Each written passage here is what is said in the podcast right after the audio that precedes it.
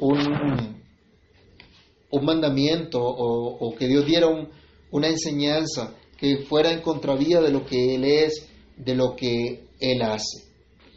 Entonces, el pecado, habíamos visto la semana pasada, es en extremo pecaminoso que mata, tomando ocasión por el mandamiento. Es el pecado el que nos expone la condenación de la ley. Y solo Cristo es nuestra esperanza, tal como veremos en el versículo 25 de esta sección de Romanos que empezamos a considerar el día de hoy. Cuando leímos todo el texto, ¿no? desde el 14 hasta el 25, pudimos darnos cuenta de cuál es esta lucha de la que está hablando Pablo en, en esta sección, la lucha contra el pecado. A partir del versículo 14 comienza a indicarnos que hay una lucha continua sostenida por Pablo y sostenida por los creyentes de todas las épocas, a pesar de haber sido regenerado, de no estar ya bajo el dominio del pecado, de no estar en la carne. Pablo nos ha hablado de su nueva realidad y la nueva realidad del creyente que ha sido liberado del pecado en el sentido que el pecado ya no domina, ya no gobierna la vida del creyente como ocurre con el no regenerado. Cuando el ser humano está muerto en sus delitos y pecados, cuando está viviendo en la carne, está en completa enemistad contra Dios. Sus deseos pecaminosos lo gobiernan, sus afectos están por completo en contra de Dios y no interesa para nada la ley de Dios. No puede ni quiere sujetarse a ella. Leamos, por ejemplo, Romanos 8, versículos 7 y 8. Donde dice, y los que viven según la carne no pueden agradar a Dios. Desde el 7, perdón, por cuanto los designios de la carne son enemistad contra Dios, porque no se sujetan a la ley de Dios, ni tampoco pueden. Y los que viven según la carne no pueden agradar a Dios. Entonces, de plano que estamos diciendo, los no creyentes, los no regenerados, nunca van a tener un afecto real por la palabra de Dios. Nunca van a tener un deseo de agradar a Dios, de hacer la voluntad de Dios. Pablo nos ha hablado de la nueva realidad que tiene él y cada creyente liberado del pecado. Nos ha dicho entonces que cuando el ser humano estaba en sus delitos y pecados, cuando estaba en la carne, estaba totalmente enemistado contra Dios. Pero también nos dice que Solamente los creyentes se pueden deleitar en la ley del Señor. Solamente aquellos que han sido regenerados pueden amar y pueden reconocer la ley de Dios como su guía. Así como el salmista pudo experimentar y decir, oh, cuánto amo yo tu ley. Todo el día ella es mi meditación. Y también lámpara es a mis pies tu palabra y lumbrera a mi camino. Nosotros debemos decir que solamente los creyentes tienen una lucha real en su interior entre los deseos pecaminosos que antes gobernaban su vida y la dirección que ahora tienen de parte del Espíritu Santo. Vamos a Gálatas capítulo 5, verso 17. Les animo a que lean su Biblia, a que tengan su Biblia allí en mano y revisemos las citas. Gálatas capítulo 5, versículo 17. Porque el deseo de la carne es contra el espíritu, y el del espíritu es contra la carne, y estos se oponen entre sí para que no hagáis lo que quisierais. Entonces, hay una lucha contra el pecado en cada creyente. Y esta lucha la habrá hasta el día en que Cristo venga o nos llame a su presencia. Pero una lucha que descansa en la victoria y en la obra de Cristo en el creyente. El mismo apóstol Pablo allá en Filipenses 1.6 nos asegura que el que comenzó en nosotros la buena obra es fiel para perfeccionarla hasta el día de Jesucristo. Pero miremos también algo que él decía en primera a los Corintios, primera carta de Pablo a los Corintios, capítulo 9, el versículo 27. ¿Qué hacía él? Creo que debemos leer desde el verso 26. Él decía, así que yo de esta manera corro, no como a la, no como como a la aventura, De manera, de esta manera peleo, no como quien golpea el aire, sino que golpeo mi cuerpo y lo pongo en servidumbre, no sea que habiendo sido heraldo para otros, yo mismo venga a ser eliminado. Con esto en mente, mis hermanos, podemos asegurar que los versículos que nos corresponde estudiar desde el 14 al 25 en esta sección de la, la carta a los romanos, nos están hablando no de un Pablo inconverso, no de un Pablo inmaduro, aunque sea una característica también de los creyentes inmaduros. Pablo está hablando de él como creyente y como ejemplo de lo que experimentan los creyentes en general. Por lo tanto, lo que experimentaba su audiencia primaria de la iglesia que estaba en Roma y la audiencia que hoy escucha también esta proclamación. Así que hermanos míos, debemos tener pendiente, muy presente algo. Cristo ya venció. Su victoria es nuestra victoria, pero aún seguimos en la lucha contra el pecado. Así que hablemos hoy a la luz de este pasaje en forma personal y hablemos de mi lucha contra el pecado. Siendo que es lo que vive cada creyente, quisiera que reflexionáramos de esta manera.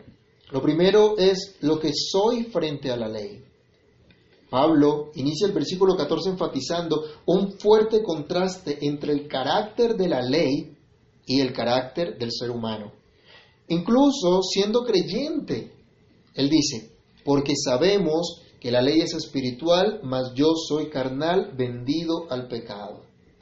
Todos sabemos perfectamente que la ley es espiritual, está diciendo Pablo.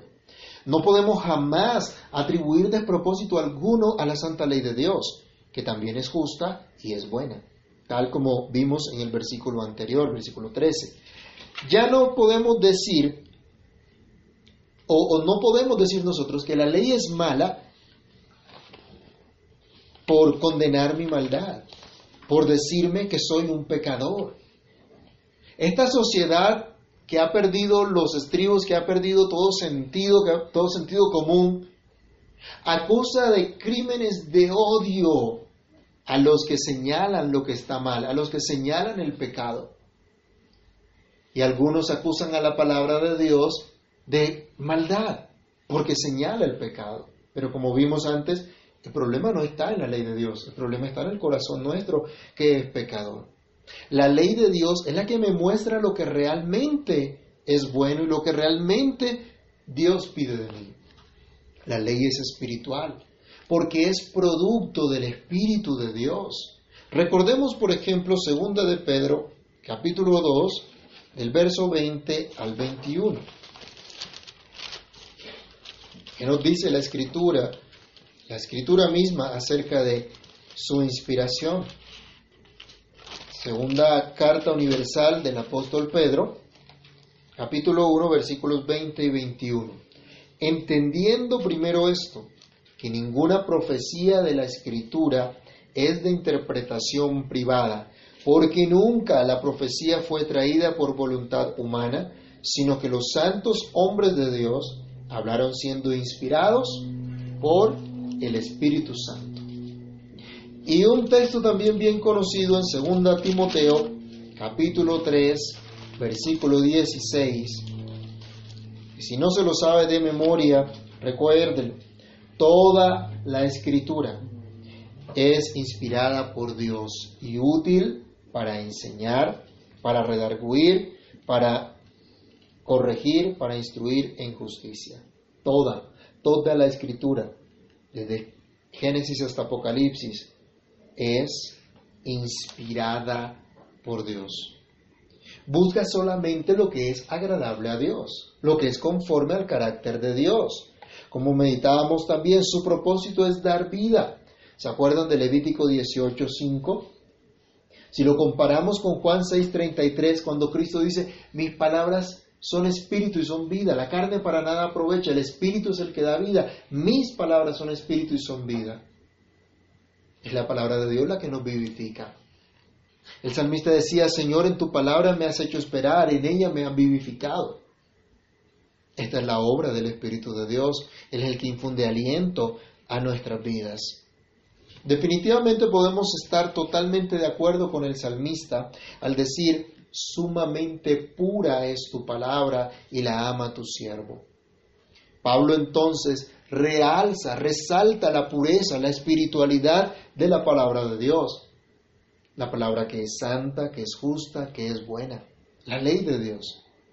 Pero se pregunta, ¿es que eso que tiene la palabra de Dios, esa pureza, esa espiritualidad que tiene la palabra de Dios, que tiene la ley de Dios, puede ser en alguna manera atribuible a mí? ¿Se me puede atribuir a mí esa misma pureza? La respuesta es no. Yo soy de la carne. Por eso el versículo nos dice, porque sabemos que la ley es espiritual, mas yo soy carnal, vendido al pecado. Él dice, yo soy de la carne, y aquí está el contraste, mientras que la ley es espiritual, procede del Espíritu de Dios, es producto del Espíritu Santo, yo soy un mero hombre un ser humano débil, inclinado a lo malo desde mi nacimiento. ¿Se acuerda quién decía eso? Salmo 51, versículo 5. Vamos a recordar lo que decía David. Salmo 51, 5.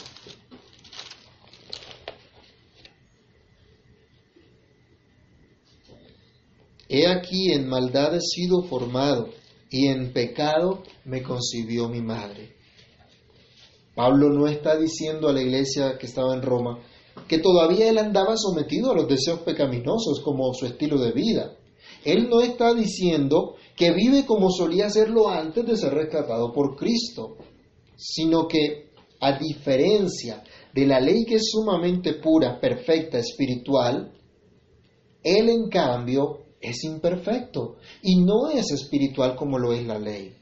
Cuando consideramos lo que Dios es frente a lo que nosotros somos, ¿será que podemos pasar el examen? ¿Podremos decir que somos tan espirituales como lo es Dios, como es la palabra de Dios? ¿No es acaso verdad que a veces somos lentos para crecer en el Señor, para madurar en el Señor y que muchas veces no usamos los medios que Dios nos ha dado para crecer en su gracia, en su comunión, en su conocimiento. Miren lo que pasó con el apóstol Pedro.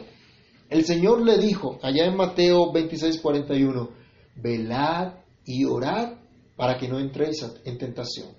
El espíritu, la verdad, está dispuesto, pero la carne es débil. ¿Era Pedro un creyente? Claro que sí. Andaba con Cristo. ¿Tenía comunión con Cristo? Claro que sí. Y el Señor le dice, vela en oración. Pero ¿qué hizo Pedro? ¿Se acuerdan?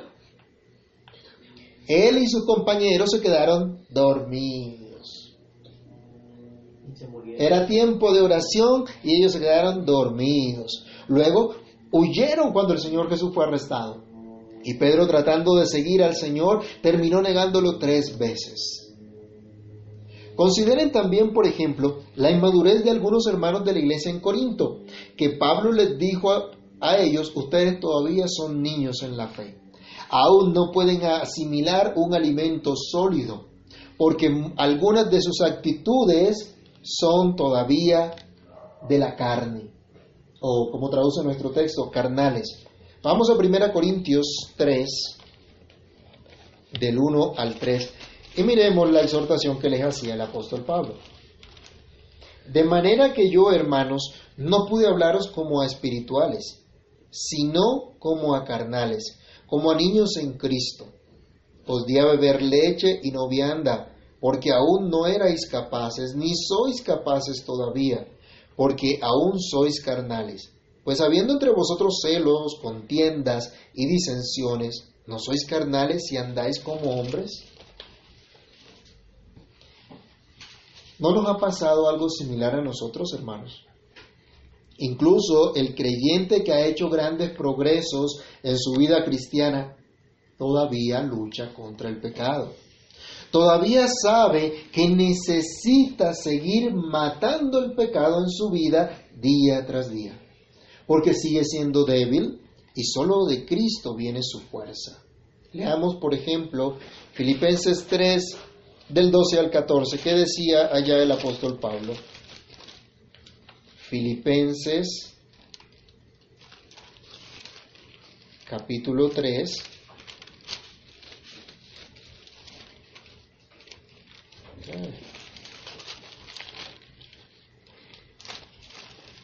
del 12 al 14.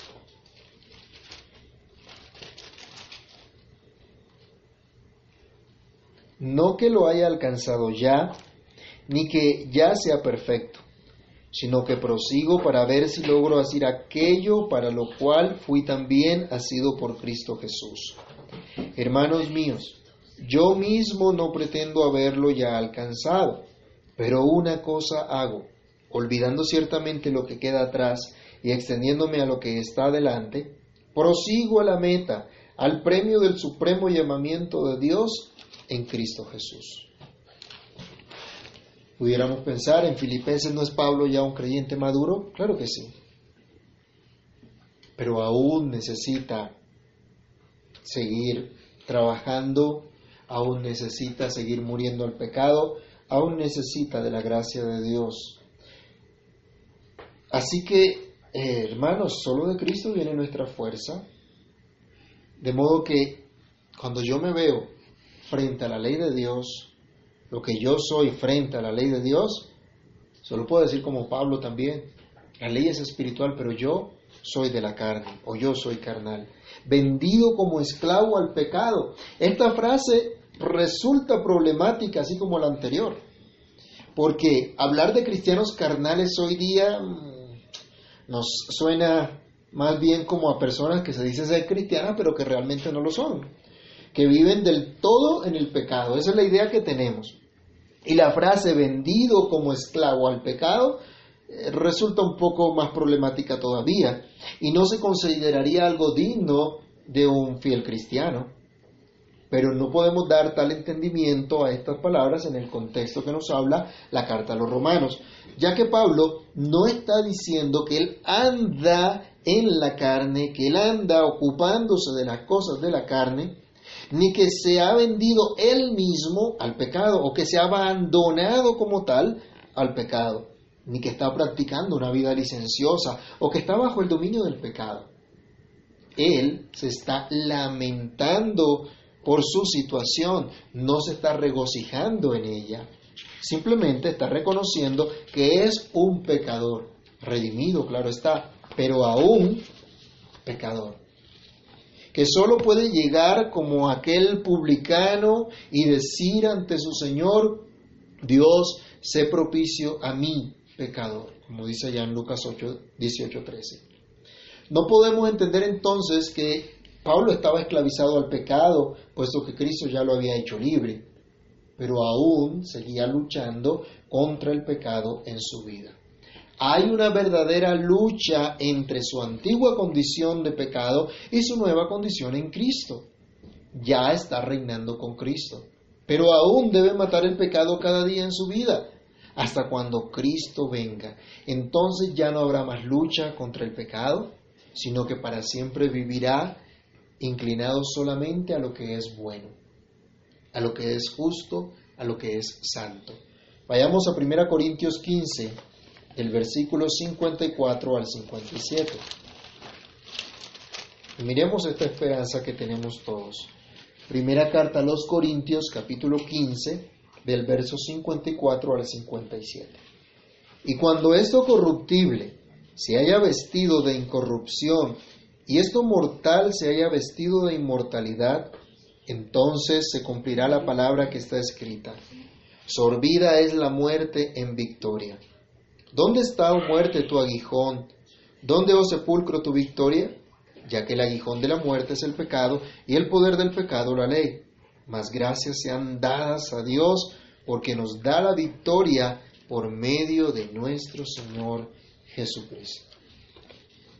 Esto nos lleva a nuestra segunda reflexión, a nuestro segundo punto que dice mis actos frente a la ley.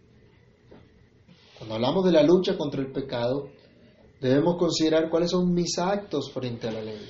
Es cierto que vivimos una lucha campal contra el pecado y que Cristo es nuestra única esperanza.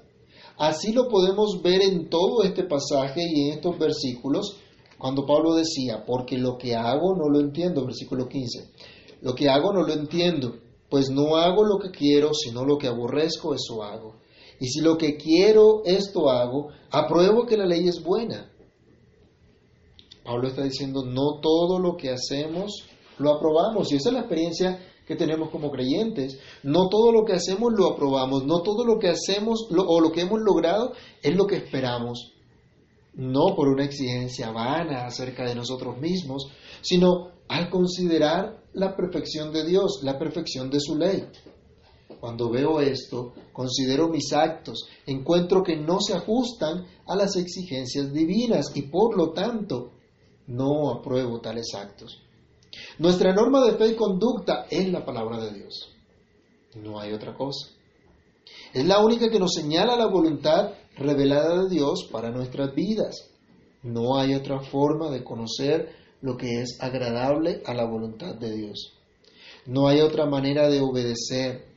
No hay otra manera de conocer que estamos obedeciendo a Dios. Tristemente, Muchas personas dicen hacer la voluntad de Dios o estar agradando a Dios, pero no conocen su palabra, no escuchan su palabra, no se someten a ella. Pero el cristiano estima la palabra de Dios y de todo corazón quiere obedecerla. Pero hay una lucha, hay una lucha diaria contra sus inclinaciones pecaminosas, en las que usualmente por descuido de los medios de gracia, de los medios que Dios le ha dado para su fortaleza, pueden caer. Sabemos, por ejemplo, que la codicia no es permitida en modo alguno. Dios dice en Éxodo 20:17, no codiciarás. Absolutamente nada. No codiciarás. Y como cristianos respetamos nosotros la propiedad privada y nos interesamos no solo en buscar nuestro bienestar, sino también el bienestar de los demás por los medios justos, no quitándoles a unos para darles a otros como hacen ahora los estados a la manera Robin Hood. Nosotros, como cristianos, odiamos este pecado como cualquier otro, pues es una gran ofensa contra Dios, contra nuestro Señor que es amoroso y que es bueno para con nosotros. Pero si yo de manera personal hago un examen consciente, puedo decir que ya no tengo ninguna clase de problema con la codicia. Ya no se me pasa por la mente un deseo por lo que le pertenece a otro o un leve sentimiento de descontento por mi situación al considerar la situación de los demás. Pienso en su hogar, sus hijos, sus bienes, su situación económica o lo que sea. Los niños que están allí también participando del culto hoy, de la adoración a Dios. Niños, ustedes se alegran mucho porque sus amiguitos tienen mejores juguetes que los suyos. ¿Les gustaría tener unos juguetes iguales? ¿Se sienten un poco tristes si no los tienen? Creo que todas las familias del pacto debemos seguir trabajando en este verdadero contentamiento con la situación que Dios nos permite y el gozo por la prosperidad que Dios pueda brindar a otros, aunque sea distinta a la nuestra. Y pienso que todos estamos de acuerdo en decir que la codicia es mala. Todos la condenamos. Y tristemente lo que hemos experimentado en las preguntas que hacía antes, es codicia delante de los ojos de Dios. Y en ninguna manera probamos tal cosa. Y cuando reflexionamos en lo que hemos experimentado, en lo que hemos sentido, en lo que hemos deseado, decimos, eso está mal. Eso no es conforme a la voluntad de Dios. Aunque no le hayamos quitado nada a nadie, aún no llegamos a la meta, a ese verdadero contentamiento que nos llene de agradecimiento para con Dios la meta de Pablo, así como la meta de todo creyente, aún sigue siendo distinta de su logro, de lo que ha alcanzado. Y eso nos hace lamentar nuestra condición, al encontrar que no hacemos lo que espiritualmente entendemos que debemos hacer, agradar siempre y por completo a nuestro Dios. Cuando pienso sobre mis actos frente a la ley, estos me confirman que la ley es buena, que definitivamente el problema no está con la ley, sino conmigo.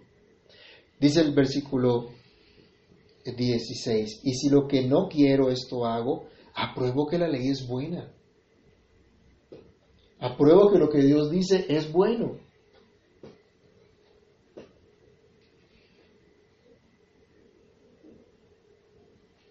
Entiendo, hermanos, que a pesar de no llegar a esa meta, a pesar de no alcanzar esa perfección, a pesar de ser un pecador, no por eso debo descartar la ley de Dios. ¿No me, no me gusta la ley? ¿Me incomoda la ley? Pues quitémosla. No. No podemos quitarla. De pronto conmigo nos reíamos porque en el curso de introducción a la gramática del griego hay unas reglas que dicen esto no cuadra, ah bueno, se, eh, hay unas asimilaciones donde unas letras eh, se asimilan con otras, entonces desaparece. Y jocosamente decíamos, si no le sirve la letra, pues borrémosla. No podemos hacer lo mismo con la ley de Dios. No podemos decir, esto no me gusta, entonces quitémoslo.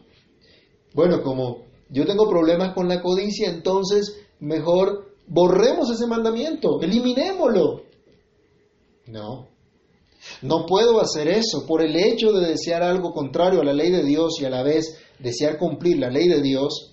No puedo pensar entonces que puedo quitar de en medio la ley, descartar la ley de mi vida. Muy al contrario, por el mismo Espíritu de Dios que me ha sido dado, comprendo que la ley del Señor es buena y lo exclamo con vehemencia, con tal convencimiento, sus mandamientos son excelentes. Y también nos unimos al salmista diciendo, buen entendimiento tienen todos los que practican sus mandamientos. Y porque es buena, no debo desobedecerla. Tengo esa claridad. No debo desobedecer la ley de Dios, sino al contrario, amar la ley, practicar sus mandamientos. Todo creyente tiene este convencimiento. El creyente que no piense, que no considere que está obligado a guardar la ley de Dios, a guardar los mandamientos de la ley de Dios, tiene dificultades, tiene problemas serios. Entendamos, no estamos diciendo que debemos guardar la ley de Dios como medio, como forma de alcanzar nuestra salvación porque sabemos que jamás pudiéramos haberlo cumplido y solo Cristo lo cumplió a favor nuestro. Pero siendo rescatados por Dios, liberados de la condenación que la ley nos imponía por causa de nuestro pecado, ahora vemos la ley de una manera diferente. Así que nuestro pecado y nuestra inclinación hacia el pecado lo único que hacen es mostrarnos una vez más que la ley es buena. Y como creyentes se nos llega esa convicción a nuestro corazón, la ley es buena. Y porque es buena no debo desobedecerla, sino amarla practicando sus mandamientos, lo cual solo me puede llevar a una cosa, a caer de rodillas delante de Cristo y a pedirle con todo mi corazón como aquel publicano, a clamar humildemente, Señor, sé propicio a mí, pecador. Esta situación de la que nos está hablando Pablo, esta lucha contra el pecado de la que nos está hablando Pablo, solamente nos puede llevar a esto, a rendirnos por completo a Cristo nuestro Salvador. No tengo la pureza, no tengo la santidad de la ley de Dios, no siempre he amado ni obedecido esta ley. Al considerar lo que yo soy frente a la ley. Puedo entender que la ley es espiritual, pero yo soy carnal, vendido al pecado como un esclavo. Y si esa es mi tendencia natural. Y aunque ahora conozco que la ley es santa, justa y buena, mis logros, mis esfuerzos, mi práctica me hacen ver que aún no llego a la meta, que mi esfuerzo no es suficiente para lograr esa meta, que necesito a Cristo que necesito confiar solamente en la obra de Cristo, que necesito su gracia, porque solo Él me hace acepto delante de Dios. Porque ni Cristo ni yo apruebo mi pecado, pero sé que ya he sido perdonado. Por eso, nosotros, cada uno de manera personal, podemos decir, yo no apruebo lo malo que hago, aunque sinceramente quiero hacer lo bueno. Esto es una evidencia más que la palabra de Dios es indispensable en mi vida, que no puedo descartarla. Y sé que la ley de Dios es santa, es justa, es buena. Hermanos, debemos dar gracias a Dios porque en mi lucha contra el pecado, aunque desespere de mí mismo, Cristo es mi ayuda, Cristo es mi libertador. Como decía el salmista, el que levanta mi cabeza, Él es mi gloria. Oremos. Amado Dios y Padre que estás en los cielos, en el nombre de tu Santo Hijo Jesús, te damos gracias por tu bondad infinita, por tu misericordia, al darnos vida, al darnos tu gracia, al darnos tu favor. Te agradecemos, Señor, porque hoy reconocemos, tenemos una lucha contra el pecado, pero no estamos solos. Tú estás con nosotros, tú eres nuestra ayuda, tú eres nuestro socorro.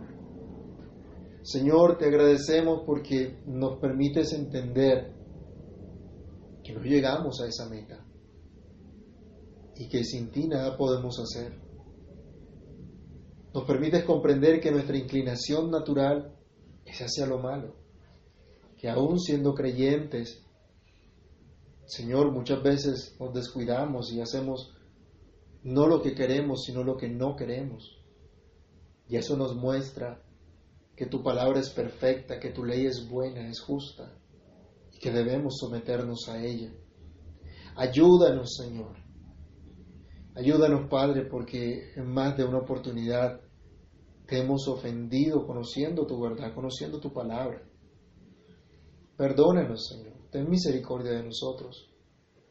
Quieras tú obrar en nuestras vidas, quieras tú obrar en nuestros corazones, para que podamos crecer en ti, crecer en tu gracia y amarte con todo nuestro ser, pero tener la humildad de reconocer que somos pecadores y humillarnos delante de ti, Señor para poder luchar contra el pecado en nuestra vida cada día, para poder matar el pecado cada día en nosotros.